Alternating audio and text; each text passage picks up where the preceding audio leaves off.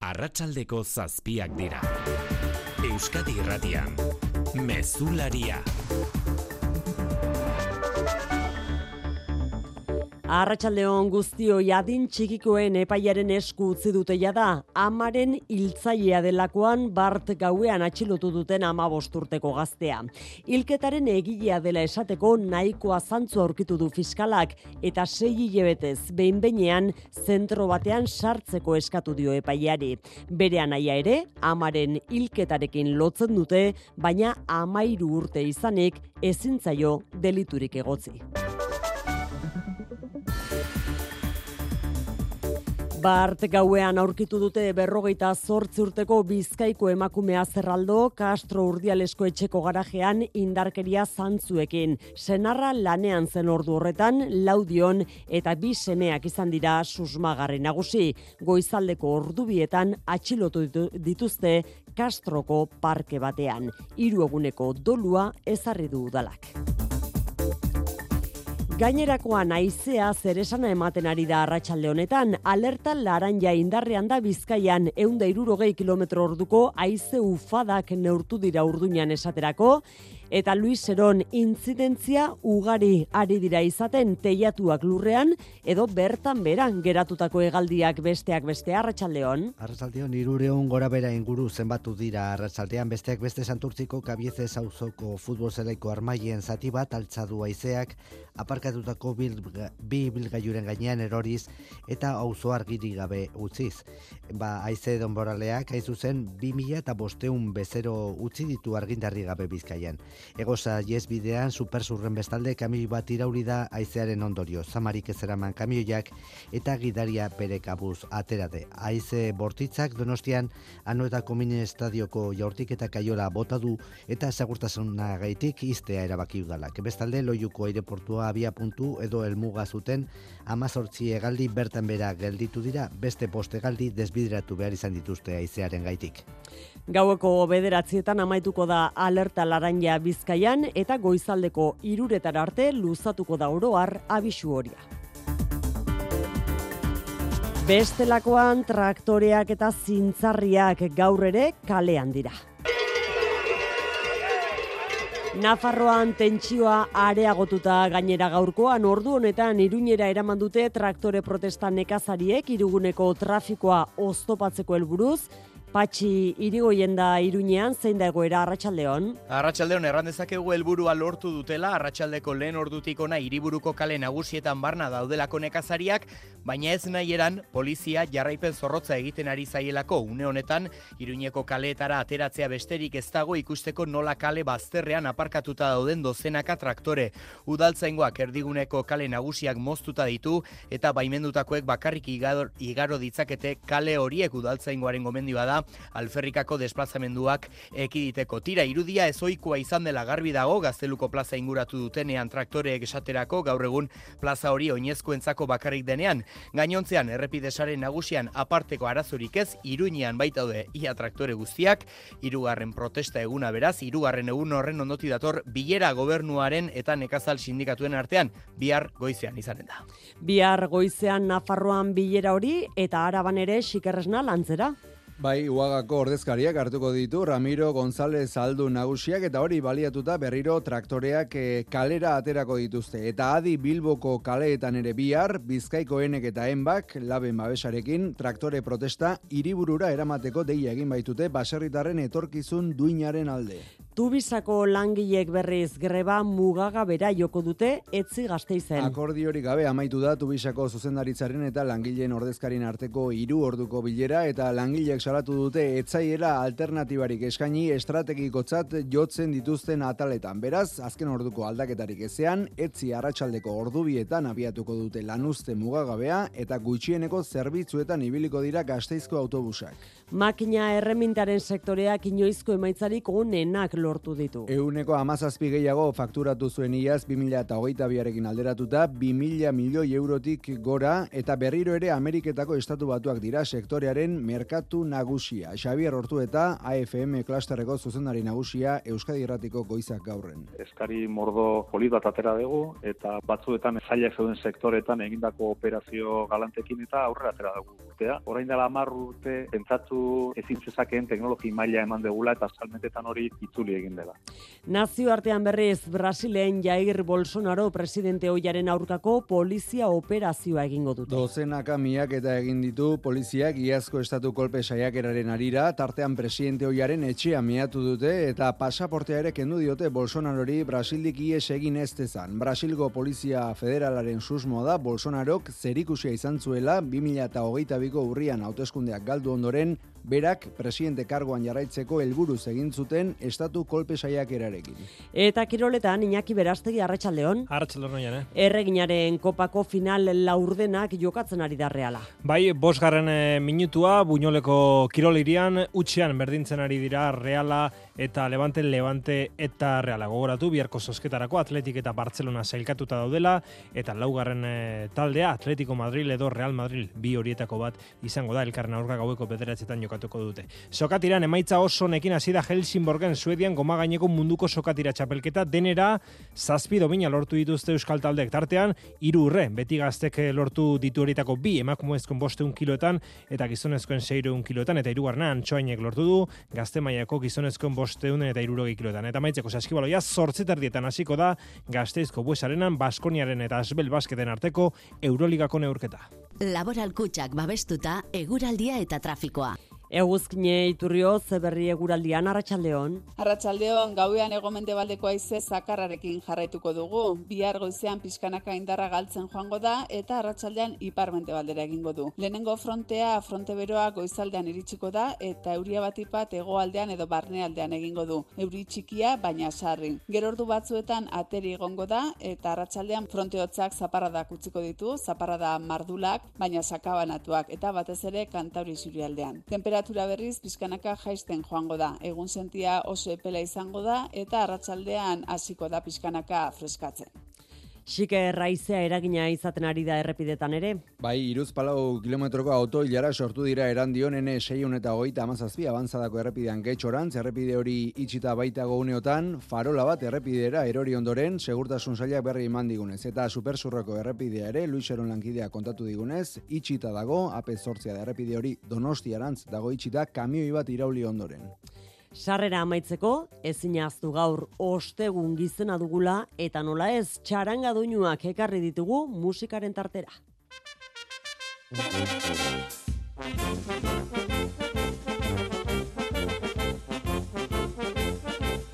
Txupinazarekin batera lehertu da jaia tolosan, aste hartitar arte, ez du etenik izango gainera txilabei leku hartuko diete igandetik aurrera mozorroek, tolosan bezala, Euskal Herriko herri eta hirietan asteburu osoan zehar.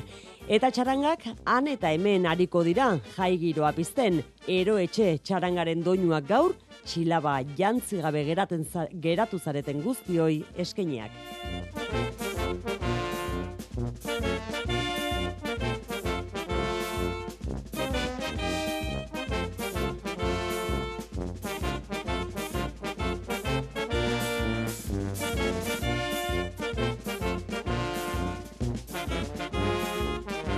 Arratxaldeko zazpiak eta zortzen minutu, teknikan eta errealizazioan Paul Asensio eta Xabier Iraola. Euskadi Irratian, Mezularia. Oiane Perez. Maria Txibite lehendakariaren etxe aurrean egindako eskratxearekin hasi dute hirugarren protesta egunan Nafarroko nekazariek gaur eta lehendik ere giroa tenkatzen hasia bazen ere gaur tarteka areta gehiago tenkatu da zenbait unetan. Horren erakusle A12an erreniega eta zizur artean hogeiren bat laborarik trafiko eragozpenak saiesteko zeuden Guardia Zibilaren bi auto paretik kendu dituztela indarkan patxi irigoien. Karabani, ka, karabanarik handiena kopuruz behintzat Lizarrerrikoa izan da, bertatik iritsi dena iruinerrira berreun bat traktorez osatutako hausiunea.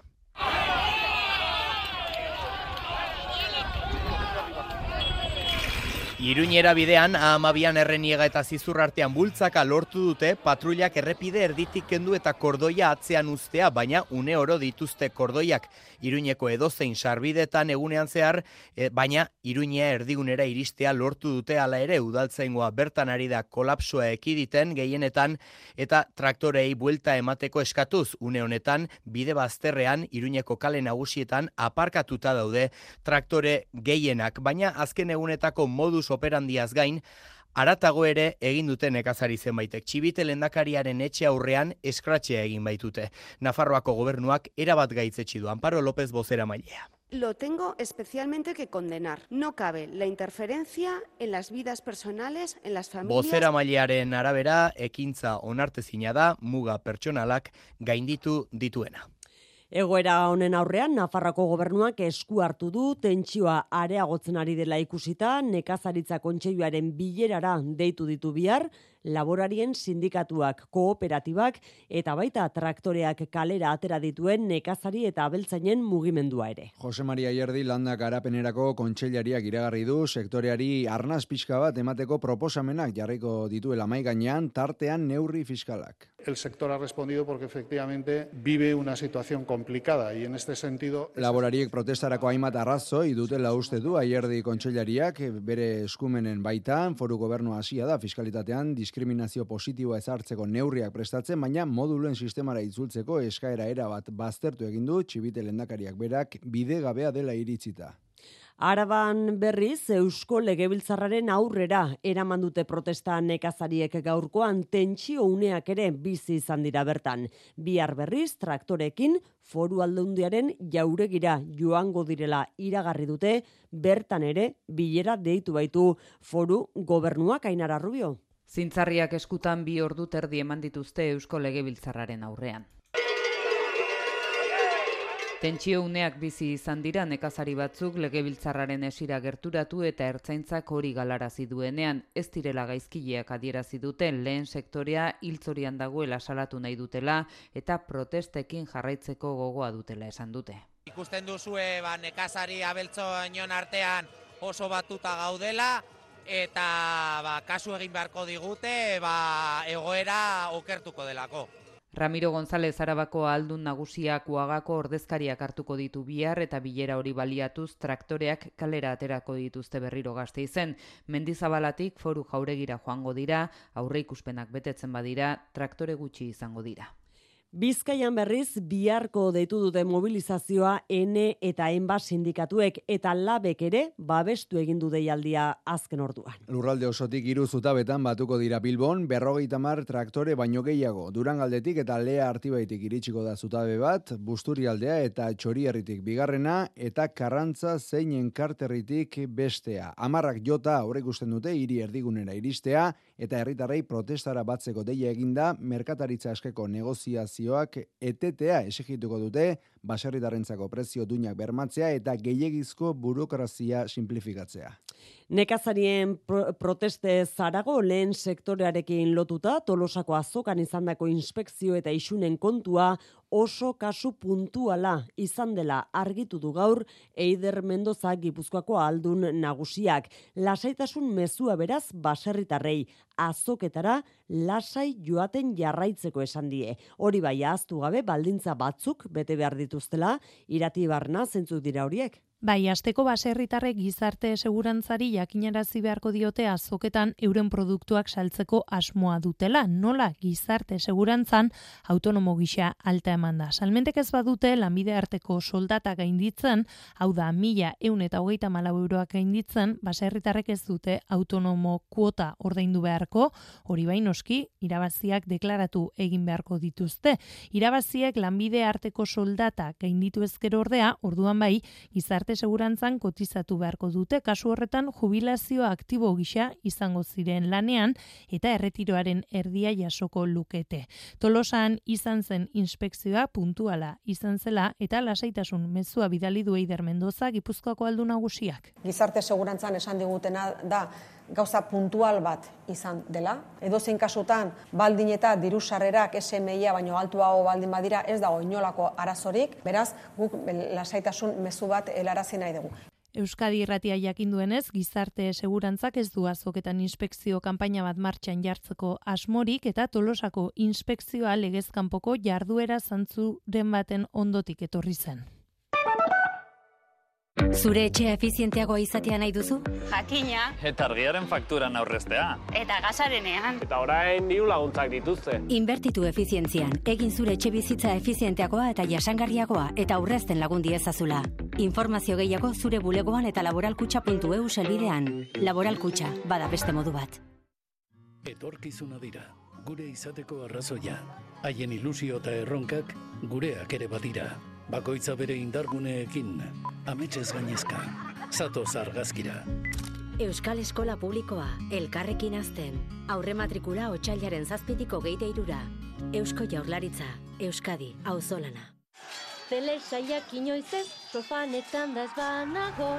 Inoizez, kapitulu berririk ez maitea ez badago. Zatoz Euskal Telera eta orain Netflix eta Prime ere emango dizkizugu. Haze gogoa inoiz erabiliko ez duzu nurrengoa zer den jakiteko. Euskaltel, zer nahi duzu bihar? Gauz asko gertatu dira.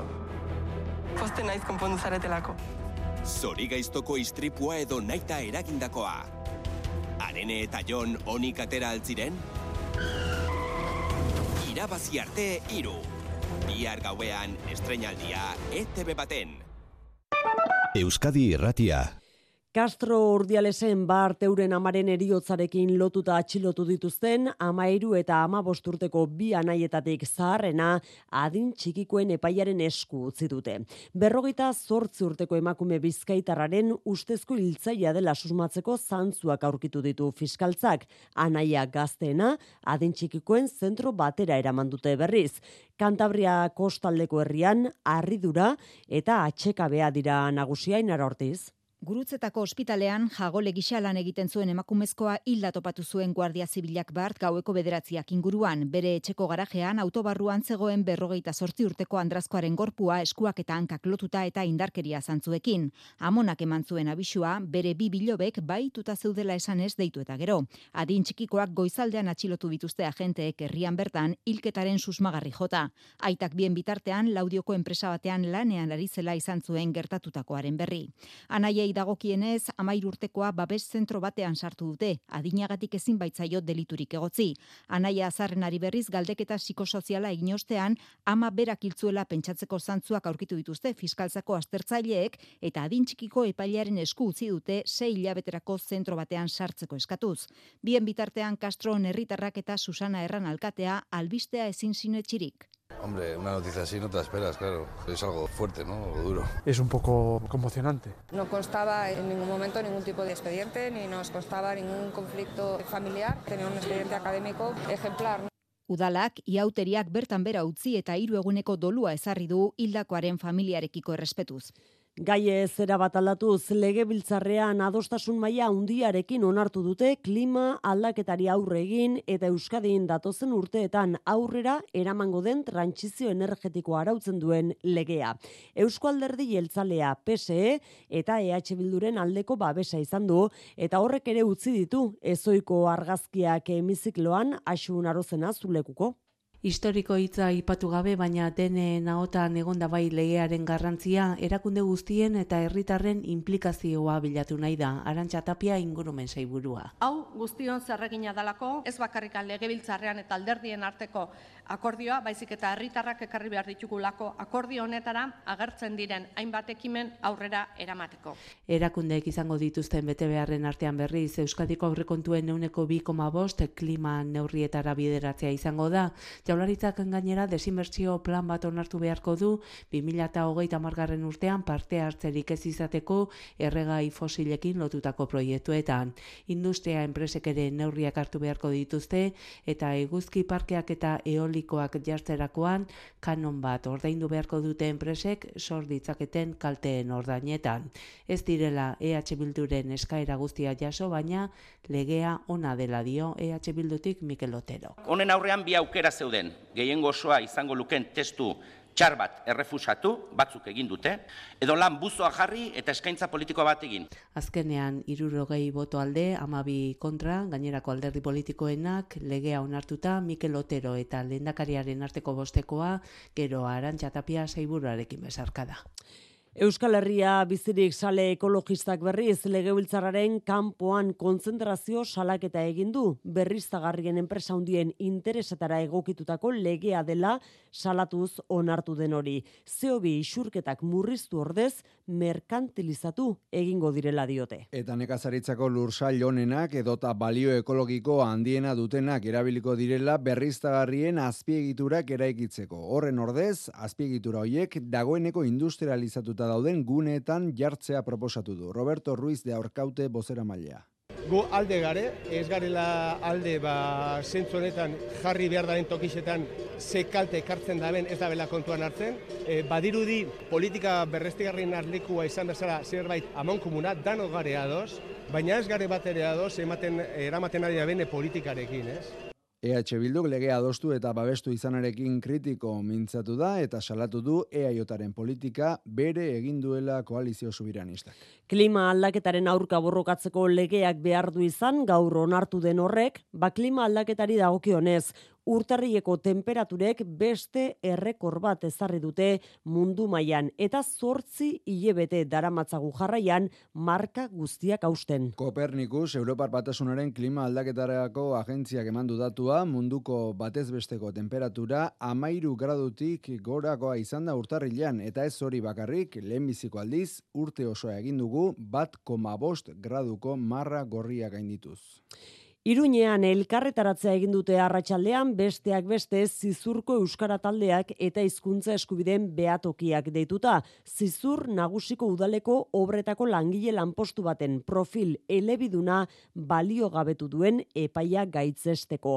Bertan elkartu diren elkarte euskaltzale zein sindikatuek Euskararen aurkako oldarraldiaren beste adibide garbi bat dela salatu dute, herritarrak mailakatzeko estrategia baten baitan. Agurne gaubeka hizkuntza eskubideen beatokiko lehendakaria. Guzti honen atzean ere badagola ere hizkuntza eskubideen e, urraketa bat hizkuntzen mailakatze bat ere inposatu nahi digutela, hau da gaztelania e, euskararen gainetik egon behar duela e, gizarteko esparru ezberdinetan eta azkenean horrek egin ari dira herritar mailakatze bat ere eta nola eta nola izan behar dugun eta nola hitz egin behar dugun ere ba, ba ezartzen ari dira, ez?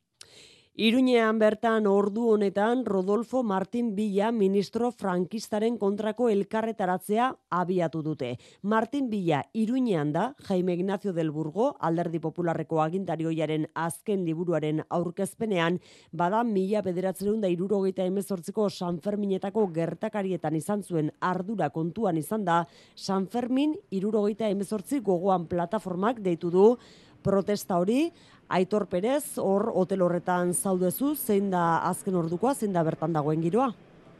Bueno, ba, hemen daukagun giroa arratsalde honoian eh, lasaitasunekoa da, baina Martin Villa eta Jaime Ignacio Delburgo gaur hemen liburuaren protagonistak hotelaren barruan dauden bitartean, esan duzun bezala, hotelaren aurre aldean, egun bat metrora, berreun bat pertsona, bildu dira e, Martin Villari esateko, ez dela ongi etorria eta Josu Txueka, San Ferminak irurogeita mezortzi gogoan plataformako bozera mailak ala esan digu.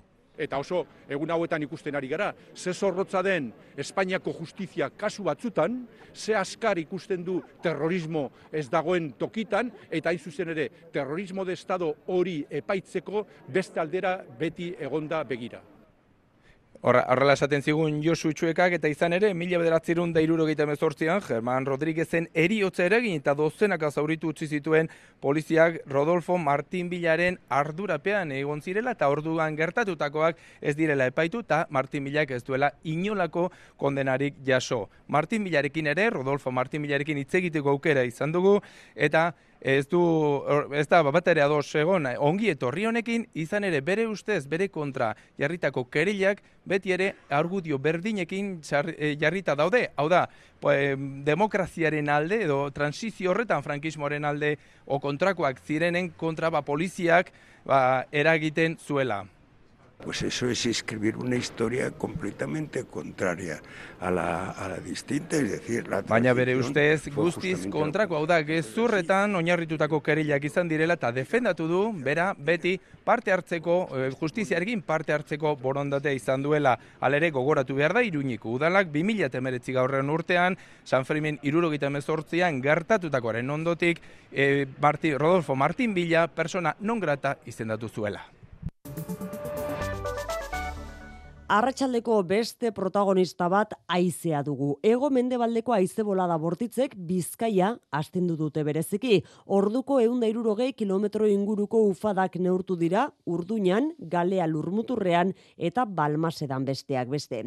Loiuko aireportua izan da leku kaltentuenetako bat, orain arte emezortzi egaldi bertan bera gelditu dira eta beste sei desbideratu behar izan dituzte. Aizeak hainbat teiatutan kalteak eragin ditu, intzidentzia asko dira, Luis Eron, konta iguzu? Aize da indartsuek eragindako irureun gora bera baina hogeiago zenbatu ditu arratsaldean segurtasun saiak batez ere bizkaian teiatuak zuaitzak edo hiri altzarien zatiak erori arazita. Besteak beste, Santurtziko kabiezez auzoko futbol zeraiko armaien zati bat altzadu aizeak aparkatutako bil ibilgailuren gainean eroriz eta auto auzoa argiri gabe utzi duen linea elektriko bati eraginez. Zornotzan urritza inguruan zuaiz bat erori da linea elektroniko baten gainean eta argiri gabe utzi du auzoa. Haize denboraleak guztira 2000 eta lareun bezero utzi ditu argindarri gabe bizkaian, baina arazoa gaueko bederatzietarako konpontzea espero da. Ego saiez bidean superzurren kamioi bat irauli da haizearen ondorioz. Zamarik ez eraman kamioiak eta gidaria bere kabuz atera da. Haize bortitzak donostian anuetako ministadioko jaurtik eta kaiola bota du eta segurtasunagaitik iztea erabaki du udalak. Bestalde, loiuko aireportua abia puntu edo elmuga zuten amazortzi egaldi bertan bera gelditu dira eta beste sei egaldi desbideratu behar izan dituzte haizearen gaitik. Izan ere, arratsaldean haize bolada gogorrak izateko arriskua tarteko alerta laranjara igo du segurtasun saiak bizkaiko haizegunetan eta gaueko bederatziak arte izango da indarrean. Gipuzkoa, Araba eta Bizkaigo gainerako haizegunetan goizeko hirurak arte izango da abizu horia eta bihar gauerdira arte azke, ar, ar, azken abizu horia haizeguneak ez diren Bizkaiko eta Arabako guneetan.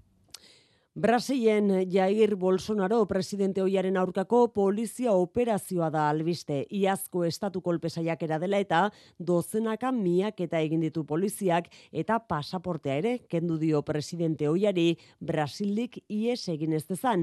Lau atxilotu daude operazio horretan lander izagirre konta iguzu. Jair Bolsonaro presidente hoia bere ministro izandakoak aholkulariak eta gertuko militarrak jarri ditu justiziak jomugan. Guztiak ere talde kriminal bateko kide zirela uste du ikerketaren buru den goreneko epaileak. Estatu kolpea emateko antolatu zirela uste du hauteskundeak egin baino lehenagotik. Ikerketaren arabera hauteskunde horiek balio gabe usteko dekretu zirriborro bat ere osatu zuten eta dokumentu horretan goreneko bi epaile eta senatuko presidentearen atxiloketak ere proposatu zituzten helburua Bolsonarok presidente karguan jarraitzea.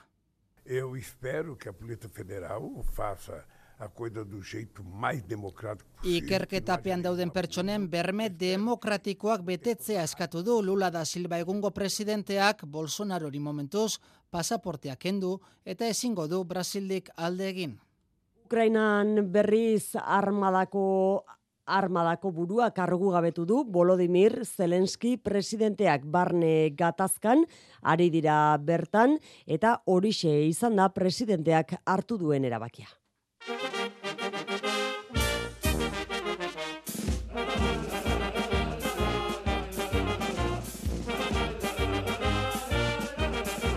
Eta hau da berriz Tolosan az, astezkeneko auster egun bitarte entzungo den soinu banda hasi dira 2008 lauko inauteriak aitzorra zelkarteak bota duen suziriarekin txilaba koloretsu eta txarangen artean ibili da igotzalkorta.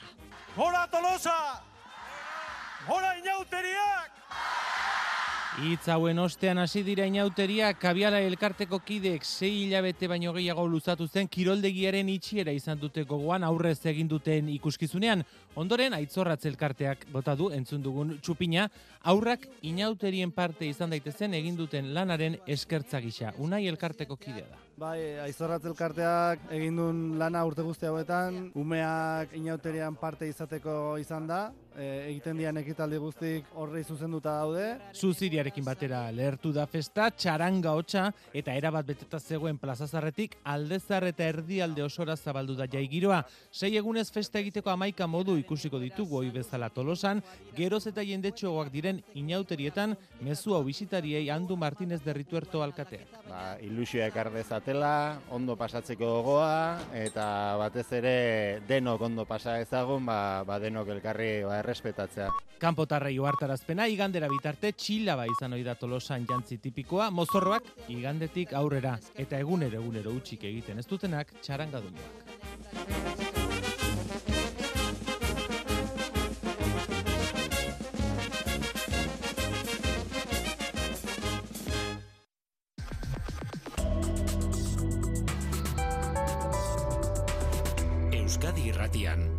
Eguraldia eta trafikoa. Marian beitea larrangoitia errepidetan zen egoera. Ba, momentuotan gora berak lengo bi berberak dira eta egoerako soantzera jarraitzen du segurtasun sailak esan digunez. Oraindik ere iruz palau kilometroko autoilarak daude, erandion, N seireun dagoita amazazpi errepidean, getxorako norabidean errepide hori, itxita dago, farola bat errepidera erori delako, ez dute oraindik erretiratu, beraz, egoera bere horretan da. Eta gauza bera, supersurreko errepidean, donostiarako norabidean, kamioi bat iraultzeak eragin du kasu honetan errepide istea. Oroar segurtasun sailak esan digu, arretaz gidatzeko aizeak gora bera asko eragin ditzakelako errepidean. Bi istripu horiek ere aizeak eragindakoak dira eta ordu batzuz iraungo du oraindik ere Euskal Meten eguzkin iturriotz. Gauean egomende baldeko aize zakarrarekin jarraituko dugu. Bihar goizean pizkanaka indarra galtzen joango da eta arratsaldean iparmente baldera egingo du. Lehenengo frontea fronte beroa goizaldean iritsiko da eta euria batipat egoaldean edo barnealdean egingo du. Euri txikia baina sarri. Gero ordu batzuetan ateri egongo da eta arratsaldean fronte hotzak zaparradak utziko ditu, zaparrada mardulak baina sakabanatuak eta batez ere kantauri surialdean. Temperatura berriz pizkanaka jaisten joango da. Egun sentia oso epela izango da eta arratsaldean hasiko da pizkanaka freskatzen. Mesularia, gertukoak. Gasteizen etzitik aurrera greba mugagabea egingo dute Tubisa autobus zerbitzu publikoko langileek. Jarrera kurbiltzeko azken saiakerak ere utxe egin du eta ezinezkoa izan da akordioa erdiestea. Zurin etxe berria. Desadostasunaren oinarri gidarien fitxaketa sistema eta hainbat zerbitzuren privatizazioa tartean garabiarena orka tramilatu da negoziazioa ekaitzo jarguren lan batzordearen izenean. Eskatzen duguna fitxatzea tubizako langilek lan egiten dituzten orduak. Kotxeratara iristen direnetik, kotxeretara bueltatzen direneraino. Eta bigarrena da privatizazioaren gaia, bai esan digutela marragorri batena. Aurre ikusitako azken bilerak ez du fruiturik eman, hiru orduz, bi aldeek jarrera kurbiltzeko saiakera egin duten arren. Hortaz, azken orduko mugimendurik ezean, tubisako langileek greba mugagabeari ekingo diote larun bat honetatik aurrera. Ez dago beste bilarik aurre ikusita, eta aldarrikapenak hor daude, alternatiba jarri ditugu mai gainean, akordi bate izen alegindu gara, baina ez da posible izan. Ikusiko dugu dalak eh, gaurretan larun batera arte, eh, beste pausur mate ematen duen, baina larun batean eguardiko ordu bietatik aurrera agreba mugagabera deituta dago tubiza. Iribarruko autobusak beraz gutxieneko zerbitzutan ibiliko dira inauterietatik aurrera. Debagoiena eta Durangaldeko herritarren artean izpide da gaur berriz, kanpazar gaina lurrazpiko tunel batetik saiestuko duen errepide berria.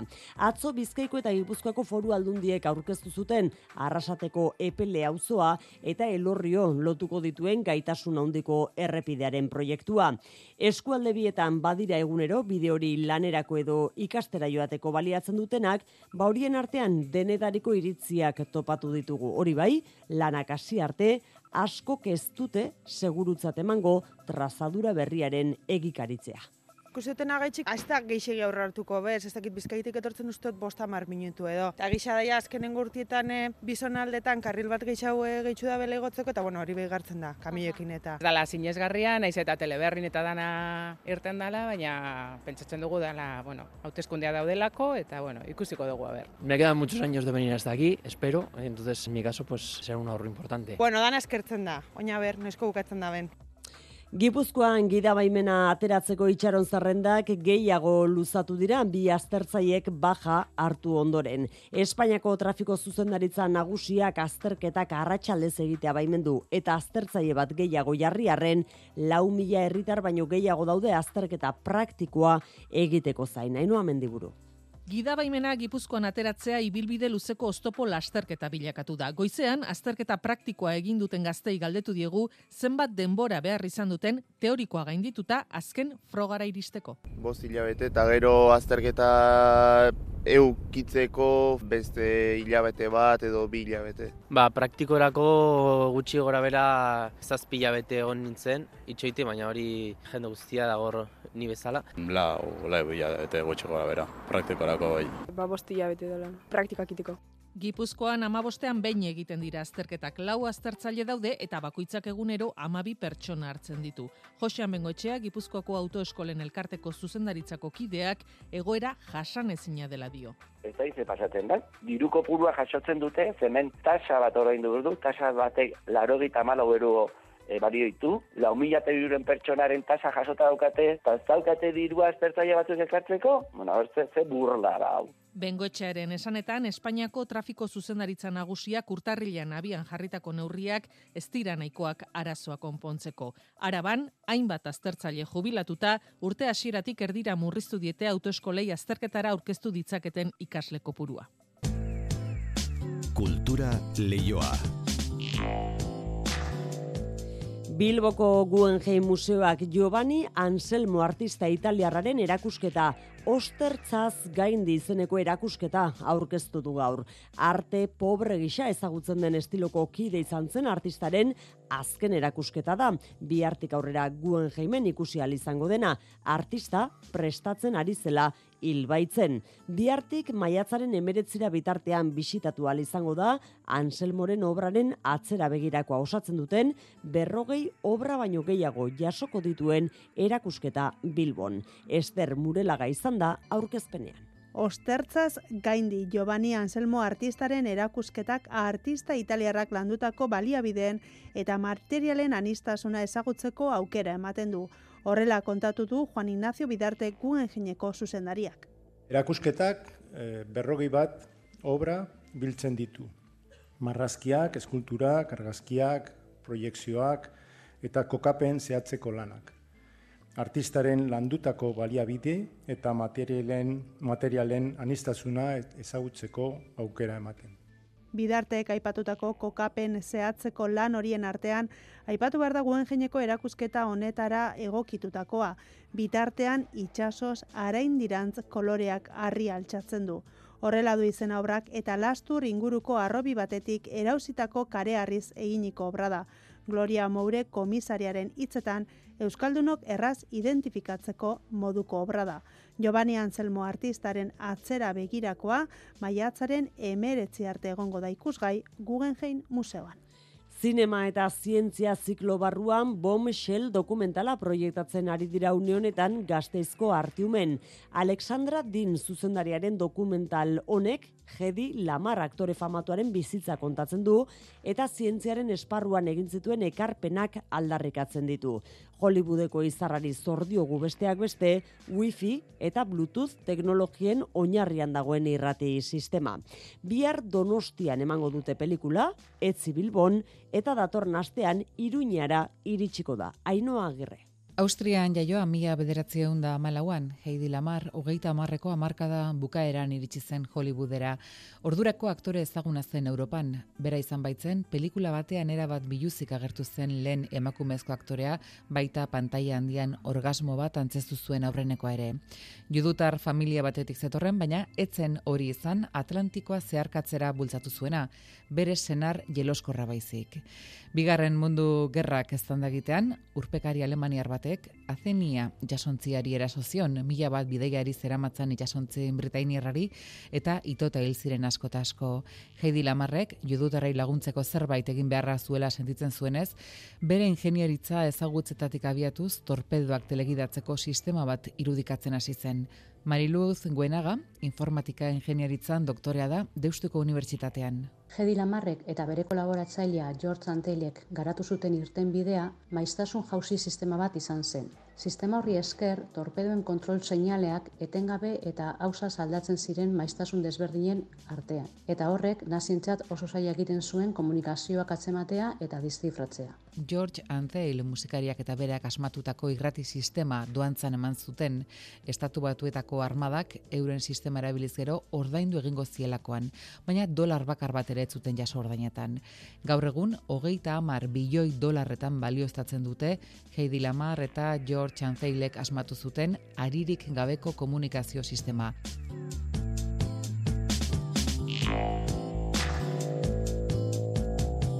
Zortziak hoge gutxi ditugu inaki berastegi arratsaldeon. Arratsaldeon oian, eh? Kiroletan itzordu bat oraintxe bertan jokoan, reala erreginaren kopako partida jokatzen ari baita. Bai, eta momentu albiste onik ez, Levanteren aurka, hogeita meretzi minutuan, bat eta huts galtzen ari direlako txuri urdinak.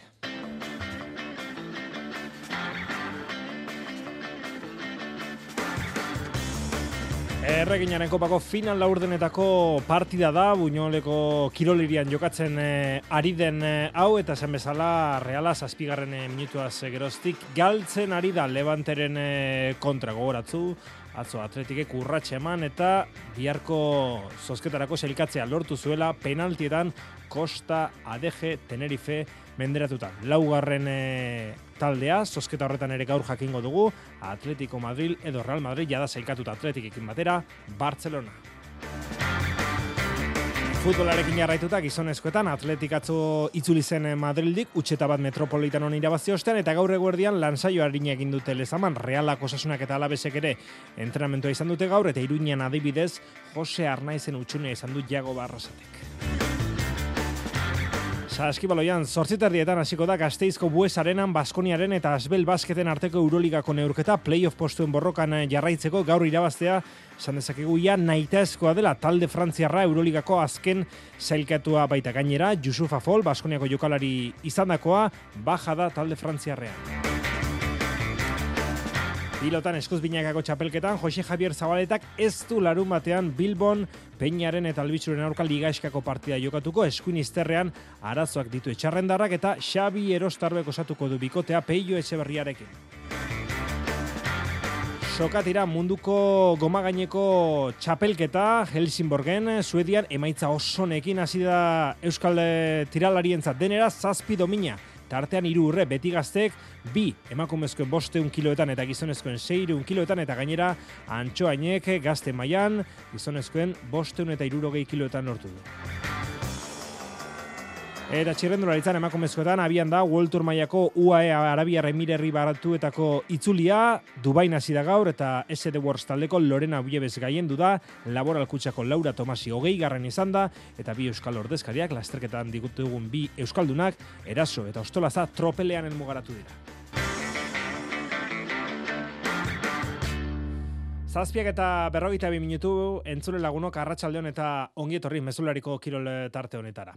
Errege eta erreginaren kopan murgilduta daude atletik eta reala, bi taldeak, emakumezkoen eh, taldeak zein gizonezkoenak, mutiletan badakizue atletikek eta realak finalerdietako kanporaketen joaneko partidak jokatu dituztela asteon, Eta nesketan, atzo finalerdietarako atletik, David Aznarren taldea saikatu bazen, gaur Natalia Arroyoren realak gauza bera egin nahi du, baina momentuz gauzak ez du azondo final laurdenetako kanporak eta horretan, buñoleko kirolirian aratzaleko zazpietan hasita Levanteren eta Realaren arteko neurketa, eta zazpigarren minutuan Antonovak area txikian egindako golari esker, Levante bat eta utx irabazten ari da, esan bezala berrogeita irugarren minutuan, Levanteke bat, Realak Barcelonak e, utx. Zozketa hori bihar eguerdiko ordu batetan. Izango da, Atletik eta Barcelona zelkatuta daude, Katalunia rakatzo utx eta sortzi menderatu zuten Sevilla eta Levante Reala kanporaketaz gain, gaur gaueko bederatzietan, azken kanporaketa Atletico Madrilek eta Real Madrilek jokatuko dute. Atletik ere bai, final erdietarako sailkatuta atzo penaltietan, bana berdindu zuten lehen bizi partiden eta penaltietan zazpi eta sei menderatu zuten Costa ADG Tenerife. Final erdietarako sailkatuta, ilusioz eh, gainezka daude zurigorriak, atzo Irene Ogiza protagonistetako batek esan zuenaz. Ilusioz beteta, e, da kristona e, barriz be semifinaletan egotie eta gauz pauso batera e, ba, titulo bat e, jolasteko eta bueno, jongo gara den emoten eta oso posi gauz. Meniskoan ebakuntza egin eta bederatzi hilabete min hartuta egon ondotik, Durangoko erdilaria atzo berragertu zen berdegunetan, eta azken penaltia eskatu eta sartu egin zuen. Bederatzi hilabete hauen inguruan bizitakoaz, azalpen hausia eman zuen atzo Irene Ogizak. Bueno, ba, izen da super espeziala, azkenien e, beratzi e, zelaitik urun egoti ez da perreza, e, aukindoa ze momentu txarrak, e, baina, bueno, e, jende hona aukindo ni albuen, e, taldekide batzuk egon dien igaz hile guzti hauek, eta bakarri dekua eskertzeko hitzak behain txako, fisio guztien txako, eta medikoen txako, eta, bueno, e, ez naban e, hau imaginetan, eta, boa, izen da kristona gogoratu finalerdietako sistema berrirore aurten eh, aldatu egin dutela, eta beraz, eh, sasoi honetan finalerdiak joan etorrian jokatuko direla, eta ez Final Four eh, sistemarekin.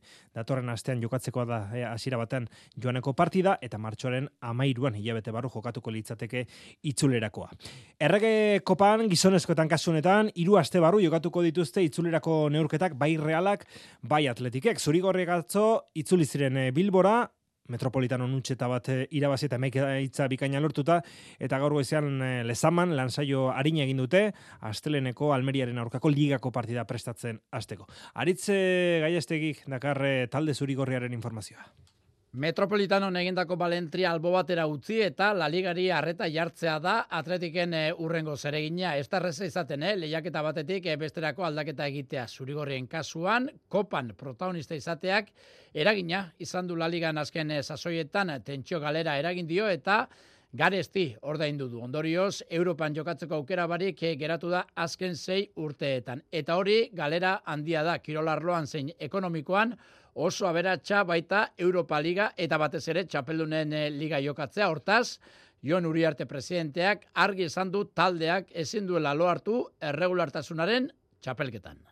Aurten hori ez gertatzea espero dut. E, bueno, lehen, e, kanporaketa pasatu nahi dugulako, Eta bigarren hori lortzen ez badugu, ba argi dagolako ba ligan gure gure paperra e, oso ona oso, oso e, izugarria izugarria dela orain arte, bosgarren e, postuan gaudela eta tal, eta klubarentzat e, la ligan e, lortutako ba, postua e, garrantzitsua delako. Esan dugu ba funtseskoa dela e, la ligan egindakoa Europara zelkatzeko. Eta bueno, e, kopak espero dugun bezala gauzak ez badoaz, ba, legan influentzarik ez duela izango espero dut. Txipa aldatu eta Almeriaren kontrako partian pentsatzen hasteko unea da. Bosgarren postua egonkortu eta alba da aurretik etoa zenak ez dutzen jarraitzeko giltza, irabazten jarraitzea baita. Almeria kontrarioa proposa dela dirudi, azken zailkatua da eta oraindik ez du partia bakar bat irabazi, baina emaitzek erakusten dutena baino maila hobea ari da eskaintzen. Jokalari daokionez, gaur jakin dugu gorka guruzetak lesioa daukala eskarrankako gihar batean eta ezin izango duela astelenean jokatu. Bestalde, Nico Williamsen parte hartzea ere, kolokan dago astelenean Almeria eta ondoren Girona eta Betis izango dira zurigorrien aurkariak gora begira dauden bi talde kopako itzulikoari aurre egin aurre. Momentu batez erreinaren e, kopara bueltatuta, atxen aldira ailegatu da Levanteren eta Realaren arteko final aurdenetako kanporak eta hori, bat eta huts irabazten ari zaio Levante Realari. Gizonezkoekin e, jarraituta, Realak e, gaur lan egin du, zubietan, baita osasunak ere goizean taxoaren, entrenatu egin dute arrasateren aginduetara, eta goizean realaren aurkako derbi hori begira, gaur goizean Jose Arnaizen utxunea izan du Jakoba arrasatek. Alabezek ere lanzaio izan du eta prentxaretoan ostean, entrenamenduaren ostean, Samu Omoro dionek hitz egin du. Beste gauza batzuen artean, aurrelari espainiarrak esan du, denboraldi hasieran bere buruari jarri zion, amar eta amabos gol artean sartzeko helburu hori lortzeko bidean dagoela, eta ilusio handiarekin ari dela lanean, jokalari gaztea da, esperientzia hartzen ari dela, onenengandik eta bereteranengandik ikasi nahi duela eta espero duela denboraldi amaiera arte orain arteko mailari eustea hori futbol e, kontu dagokionez, saskibaloian e, eta gazteizekin e, jarraituta edo gazteiztik jarraituta, Euroligako neurketa dauka gaur sortzitarietan Baskoniak Fernando Buesarenan, Asbel Basket talde Frantziarraren aurka, playoff postuen borrokan jarraitzeko, esan dezakegu, naita ez bai edo bai irabazi beharreko partida dela, azken selkatua baita Asbel Basket. Jon Altuna lankideak egin digu partida honen atarikoa. Euroligako azken selkatuaren bisita jasoko du Baskoniak buesaarenan. Aukera ona daukate Ivanovitzenek amalaugarren garaipena eskuratzeko. Makabiri irabaztetik dator Baskonia, aberaxa ere eskuratu zuen Makabiren kontra buesarenan jokatutako azken partidan playoffetan egoteko aurrera pausoa eman zuen Baskoniak. Bederatzigarren postuan selkatuta dago uneotan. Ligan hori bai, Lenovo Teneriferen kontra galdu egin zuen asteburuan. Liongo taldeak bost garaipen besterik ez ditu eskuratu orain arte jokatutako hogeita bost jardunaldietan. Duela hilabete entrenatzaile aldatu zuten, pupet frantziarra dago aulkitxoan, baina orain gozbeintzat ez da aparteko erreakziorik igarri. Josufa Fol, Baskoniako kide hoia da, asbeleko jokalari garrantzitsuenetako bat. Estatistika begiratuta, amairu aldiz neurtu dituzte indarrak, horietatik zortzitan nagusitu da Baskonia. Geldialdiaren aurretik, Euroligako azken partida jokatuko du gaur Baskoniak. Neurketa, iluntzeko zortziterdietan hasiko da gazte izen. Euroligarekin e, jarraituta, azken ordua esan, azken ordua da gazteizko parte horretan, Jusufa Fol, Baskoniako jokalari izan dako, orain, e, Azbel Basketeko jokalaria dena, babaja dela, gaurko neurketa horretarako. Gainera, Euroligan, gaur eh, beste lau neurketa jokatuko dira, jokoan dugu, irugarren laurdenean, Anadolu Efes eta Makabi Tel Aviven artekoa, Efes irurogeita mabost eta irurogeita bederatzi irabazten ari da. Baskoniaren eta Azbelenen partidaren ordu berean, beste iru neurketa, zortziterdietan alegia, Olimpia Milano Real Madrid, Partizan, Bayern Munich eta Valencia Olimpiakos. Eta saskibaloiaekin amaitu aurretik esan, FIBaren Europako txapeldunen e, ligan, Zurne Bilbo baskete badakila, Barsobiako legia Poloniarra izango duela kontrario final e, laurdenetan. Joaneko partida, martxoaren zeian jokatuko da eta itzulerakoa, martxoaren amairuan.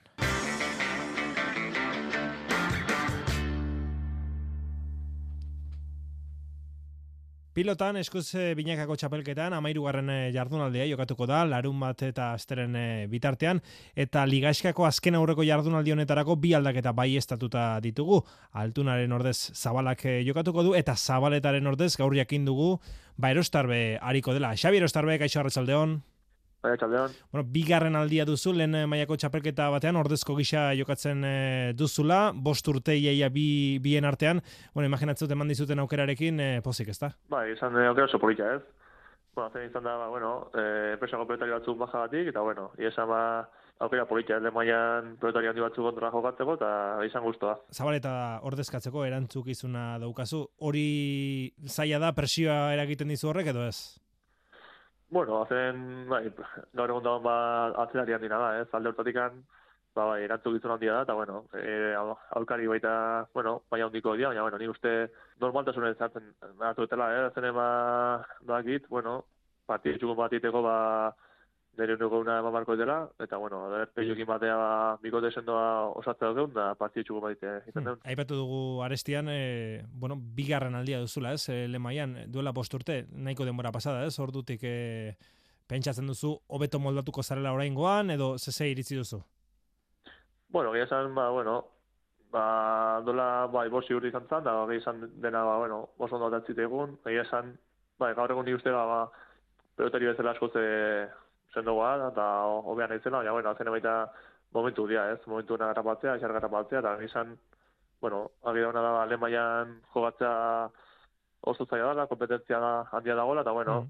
aukera ukitza, bueno, honetagoa Bai, e, opori oso da, bai. Bueno, partida Bilbon da, e, Xabi, e, Peio eta Zuzeu, Peña eta Elbisuren kontra, Peiok eta Zabaletak edo Peiok eta Zuk, e, jardunaldi honetan ezer gutxi dute jokoan, badakitelako bigarren postua, azken jardunaldian hartolaren eta imazen kontra lortu beharko dutela, haiei e, irabazita. Alde horretatik, zuentzat ezer gutxi dago jokoan, saikapenari begiratuta bai behintzat? Bueno, bai, alde horretatik, bai, baina, bueno, nire, nire abiratzen dut, ez? Netzak importantea da, ez? Azeren, albizu kontrare sekulatzen jokatu, zan lehen maian urte pila dikon pelotari da, eta bueno, zen gure gore referente bada, ez? Zeren eta gore garantitxua da, jakiteko, bueno, zen maian nago, no zeo gaiten hobetzeko, azenen pelotari handi narka da gehien ikasten da bez modu, eh, modu, eta bueno, eta gore, bueno, ba, ba, partia uretzia da, handeutatik Amaitzeko, ze partia espero duzu? Bi hoien kontra, Bilboko Bizkaian, Xabi? Bueno, esan ba partio gora, ez? Peña eta albizu, bueno, ritmo handia esartute partida, eta bueno, ni uste hori garantitxo izango da, hasi hortan eustea, ez? Ero ere egia da, ba, bueno, albizu, ni uste Bilbone oso komodo ibiten dela, ez? Eta neto, bueno, importante izango da, bueno, e, behare, ba, epeiotan arte, ba, pixan mugiten zeiatzea, eta, bueno, zuzen jokaten ez uste bintzat, ez? Altzen albizu, bueno, jokaten utziezkeo, ba, ikaragarri jokatzea, eta, bueno, saiatuko gure ba, pelotazo sueldo eta ber, pelotazo nahi jotituten, da, bueno, behaire lekutik ateatzen, da, peio gaber, aukera, aukera gartu itxatuko edan. Xabi Erostarbe, eskerrik asko gurekin izategatik eta sortarik onena azte bururako. Vale, sí, asko. Sokatira, goma gaineko munduko sokatira txapelketaren lehen eguna gaurkoa Helsingborgen, Suedian eta oso emaitza honak lortu ditugu. Zazpi domina lortu dituzte Euskal Taldek eta horietatik hiru urrezkoak eh, izan dira. Azkena, arratsaldeko saioan, gizonezkoen seireune kiloetan, beti gaztek lortutakoa izan da. Gainera, gizonezkoen bosteun eta irurogei kiloetan, antxoainek ere urrea lortu du, eta arratsaldea izteko, antxoainek eh, laureun eta laurogei kiloetan, gazte maian emakumezkoetan, zilarra lortu du, eta gagoiza ere oso probetxuzkoa izan da, beste lau domina kolokoratu baitituzte Euskal e, tiralariek. Gurekin da Helsingborgetik, Suediatik, e, Beñat Ordoki, e, gaztediko, beti gazteko tiralaria da, Beñat, e, kaixo, Arratxaldeon? Eba, Arratxaldeon. Zorionak?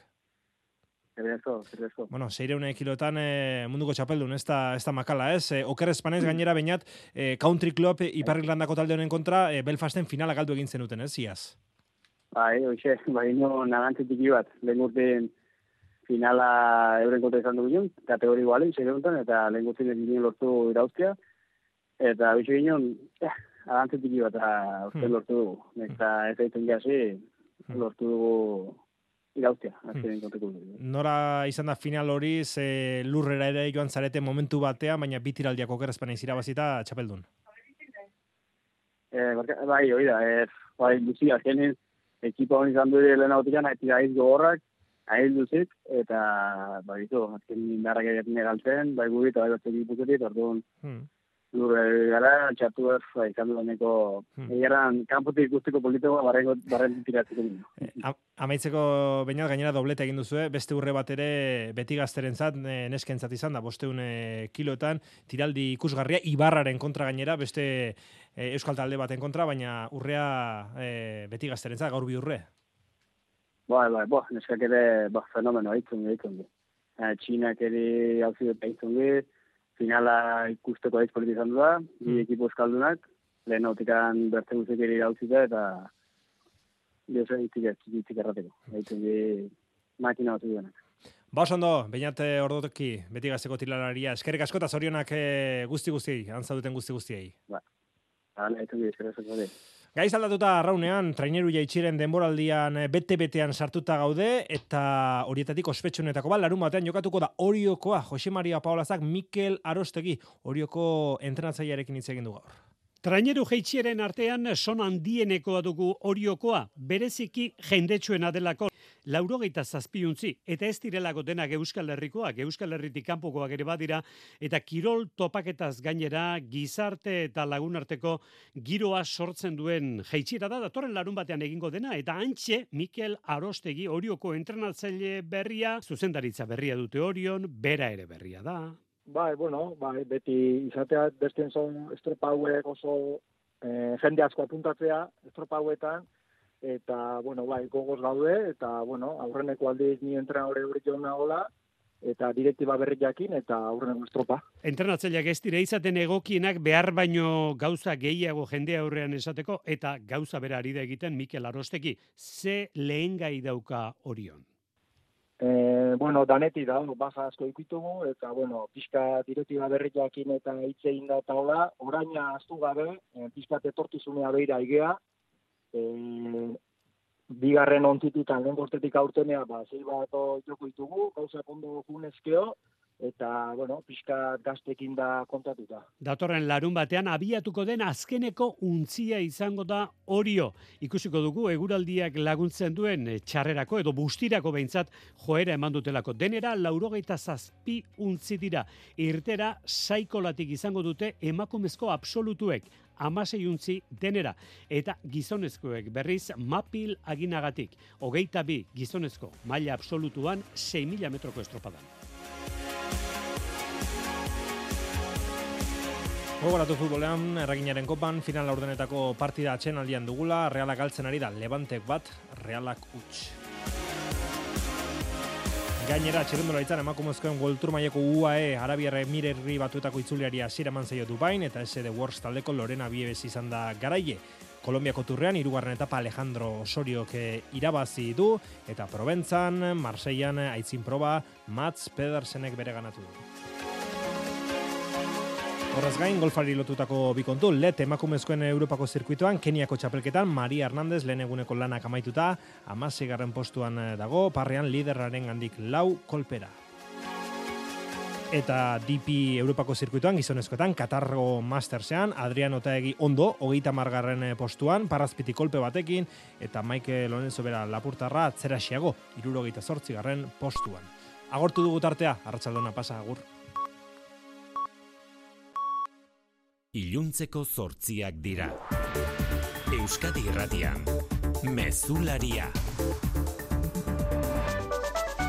Arratxaldeon guztioi berriz ere amaren hiltzailea delakoan erregimen itxian adin txikikoen zentro batean sei hilebetez sartzeko agindua eman du adin txikikoen epaileak Castron Bart gauean atxilotu duten amabost urteko gaztearen aurka. Fiskaltzak egin dion proposamena onartu du beraz epaileak hilketaren egila dela esateko nahikoa zantzu aurkitu baitu fiskalak mutikoa galdekatu ondoren. Bere anaia ere amaren hilketarekin lotzen dute, baina amairu urte izanik etzaio deliturik egotzi.